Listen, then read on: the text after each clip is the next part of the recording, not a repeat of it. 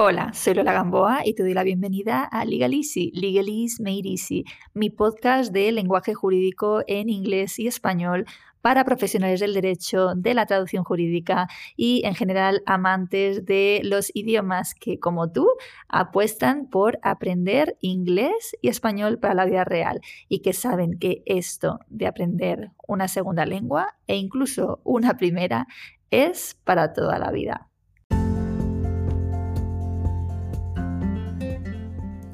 Estarás conmigo en que cualquier situación es buena para hacer networking y lograr nuevos clientes extranjeros para el despacho, ¿verdad?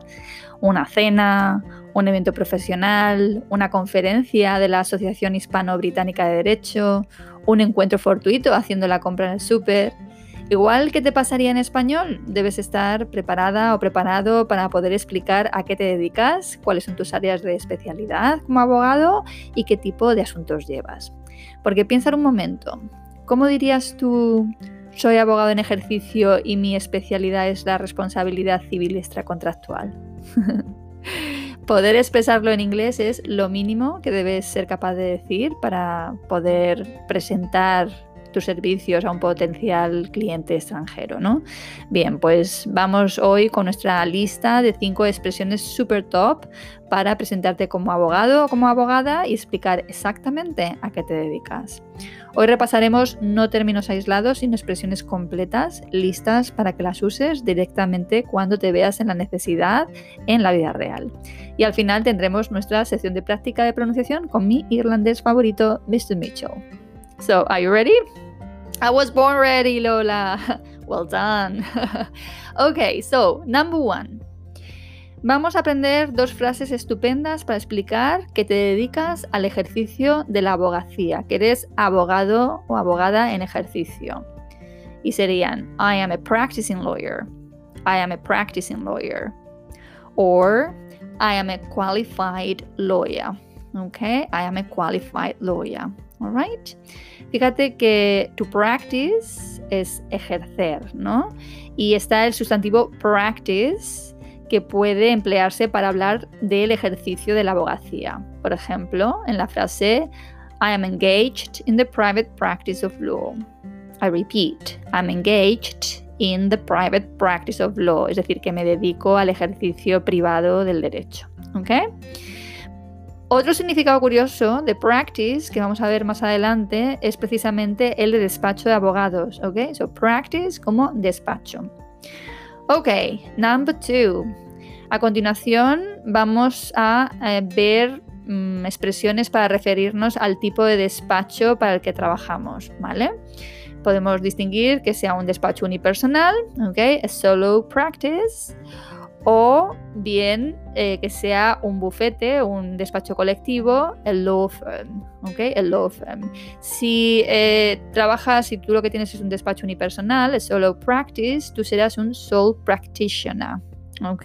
El sole practitioner. Sin embargo, si trabajas en un despacho colectivo, podrías decir, I am with the law firm in Málaga, I am with a law firm in Malaga, or I work for a big practice in Malaga, okay, or a large practice, or mid size or small practice in Malaga, okay. All right, so those are two possibilities, okay. Bien, number three. Eh, vamos a ver ahora cómo expresar nuestra rama de especialidad. Por ejemplo, I specialize in criminal law. Okay, or my area of expertise is criminal law. Okay, or I am a criminal lawyer. I am a criminal lawyer. So I repeat all of them. Okay, I specialize in criminal law or I specialize in civil law. My area of expertise is family law. All right, or I am an immigration lawyer. I am a family lawyer. I am a criminal lawyer. ¿Vale? Entonces, ves que para expresar nuestra rama de especialidad hay una variedad de opciones. Aquí te he traído tres. ¿Vale? Entonces, eh, lo único que tienes que hacer es colocar el área al que tú te dedicas delante de la palabra lawyer, por ejemplo, para decir, pues soy abogado penalista, soy abogado civilista. ¿Ok? Y si eres un abogado de tipo generalista, es decir, que llevas todo tipo de asuntos, en inglés puedes emplear la expresión GP, ¿vale? GP es un acrónimo que eh, significa a General Practitioner. Igual que se utiliza para los médicos, ¿vale? So if I say I am a sole practitioner and I am a GP, ¿vale? Significa que yo tengo mi despacho unipersonal y que llevo todo tipo de asuntos. I am a GP, ¿ok? Ok, number four. Establecida ya tu área de especialidad, ¿vale? Algo que ya has dejado claro, podemos concretar exactamente el tipo de asuntos que llevamos. Por ejemplo, I advise clients on money laundering matters. I repeat, I advise clients on money laundering matters, ¿vale? Asesoro a clientes en temas de blanqueo de capitales. Entonces, fíjate, advise y luego la preposición on. I advise clients on money laundering matters. También podrías emplear I represent clients in money laundering matters. I represent clients in court. ¿Ok? Eh, represento a mis clientes en los tribunales, in court. Or you could say, I act for clients in litigation or I act for clients in negotiations. Okay? Actúo en nombre de mis clientes. I act for a client. Okay? I act for clients in negotiations. Actúo, represento a mis clientes en negociaciones. Okay? So I advise clients on I represent clients in or I act for clients in. All right? Ok, number five. Ok, aquí vamos a emplear ya unas expresiones muy concretas que a mí me gustan mucho. La primera es I do advocacy. I repeat, okay? I do advocacy. Or you could say I am an advocate. I am an advocate, okay? Or I am a litigator. I am a litigator. Advocate es una palabra que a mí personalmente me gusta mucho explicar a mis alumnos porque significa que eres abogado o abogada, pero con un matiz muy claro, y es que vas a los tribunales.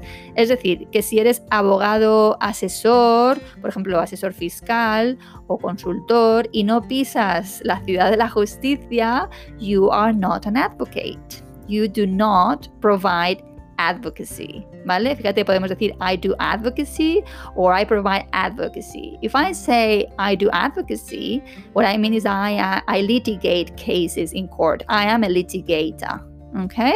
So I could uh, introduce myself uh, saying I am a sole practitioner, okay? I am a GP and I do advocacy. Okay, well, that used to be me. Okay, that used to be me. I don't do that any longer anymore. Okay, so, but I used to be a sole practitioner, I was a GP, and I did advocacy. Bien, espero que con estas expresiones tengas ya un buen primer banco de mm, eso, de expresiones para presentarte como Dios manda cuando te toque hablar de tu profesión con una persona de otro país con la que el vehículo de comunicación sea el inglés porque qué duda cabe que causar una buena impresión desde el principio y poderte comunicar con claridad y confianza ya desde el inicio de la relación es esencial para afianzar esa relación abogado-cliente. Ok, pues ahora te dejo con la sección de drilling y con Mr. Mitchell, ¿vale? Vamos a practicar, ¿te parece? ¿Ya? Yeah? Ok, so have a good one.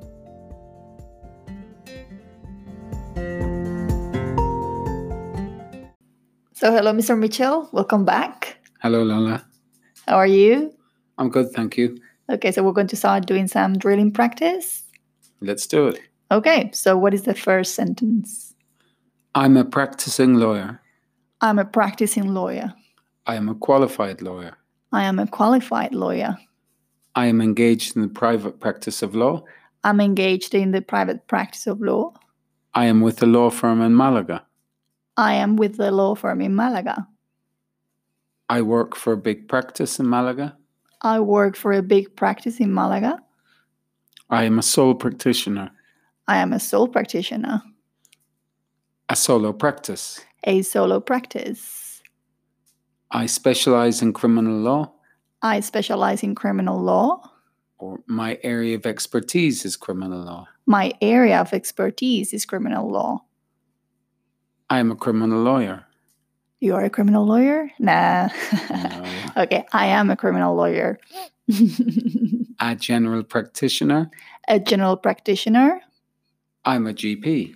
I am a, uh, sorry, I am a GP. I advise clients on money laundering matters. I advise clients on money laundering matters. I represent clients in court. I represent clients in court. I act for clients in negotiations. I act for clients in negotiations. I do advocacy. I do advocacy. So I suppose I'm an advocate. I'm an advocate. I am a lit- uh, litigator. I'm a litigator. I do not provide advocacy. I do not provide advocacy. So, Lola, I understand you were a lawyer in Once Upon a Time. Once upon a time, yes, I was. Yeah, I actually did provide advocacy. I did advocacy. I was an advocate. I was a GP. I was a sole practitioner and a ah, GP. GP. Ah, yeah. see, GP we use, I would associate with medicine. Oh, yeah, but it's the same for lawyers as well. Okay, Okay. So, so it's quite interesting, isn't it? Yeah, general practitioner. If I if somebody says GP, most people would probably think, oh, okay, GP is your local doctor. Ah, okay, yeah, you need context really to be able to understand that, right? Yeah. So a general practitioner is specific. Yeah, it would have to be within the context, a legal context. Yeah, it means true. that you are not specialized. Okay. Okay. So if you're a criminal lawyer, you are not a GP. Okay. Okay. So thank you very much. You're welcome, of course. Okay. See you next time. Okay, look forward to it. Okay, thank Bye. you.